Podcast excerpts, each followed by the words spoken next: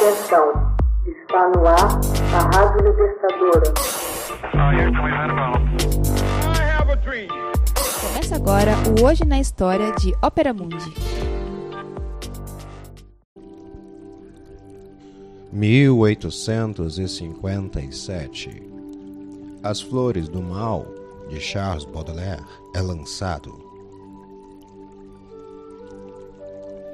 A coletânea de poesias As Flores do Mal, do poeta Charles Baudelaire, é colocada à venda em 25 de junho de 1857.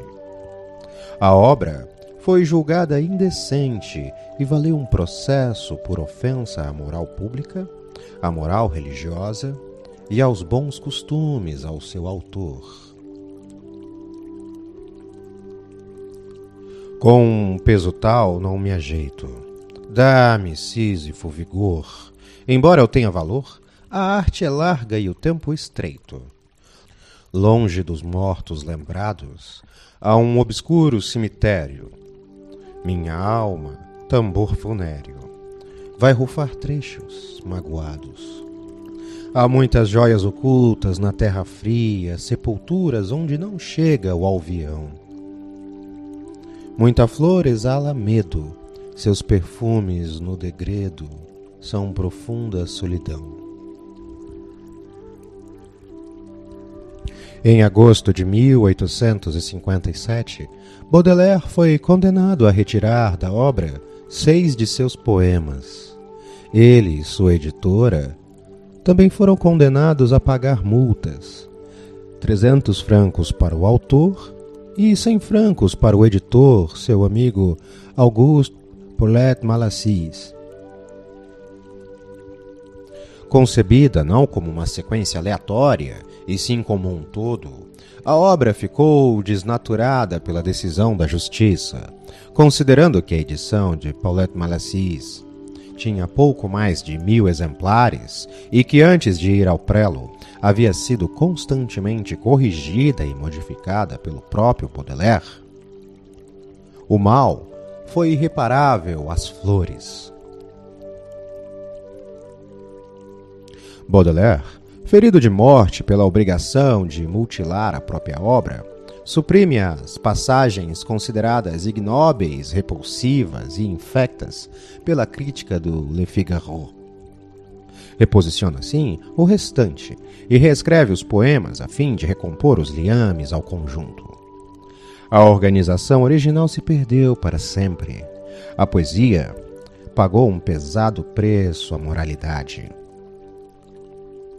As Flores do Mal é considerada um ponto de inflexão da poesia moderna. A obra é um pilar do movimento simbolista, e não obstante a forma poética tradicional, com versos rigorosamente metrificados e rimados, é também reconhecida como uma das raízes daquilo que viria a ser o fazer poético do fim do século XIX e início do século XX. Baudelaire tratou de temas e assuntos que vão do sublime ao escabroso, investindo liricamente contra as convenções morais que permeavam a sociedade francesa de meados do século XIX. As Flores do Mal reúnem de modo exemplar uma série de temas: a expulsão do paraíso, o amor, a morte, o tempo, o exílio e o tédio. Os poemas desta obra retratam como nenhum outro as mazelas do espírito humano. Nem mesmo suas dilacerantes contradições e dramas íntimos, alternando orações a Deus e ao diabo, transformando sua vida em uma prodigiosa confusão entre amor sublime, degradação, dissipação e trabalho intelectual. Tudo isso agravado pela doença que o corroía Nada foi capaz de impedir a consistência dessa obra.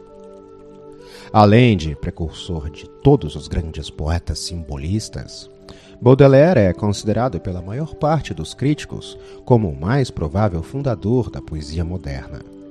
Isso se deve ao fato de que, valendo-se da percepção do real, chegava sempre a um objetivo para o sentimento que desejava expressar.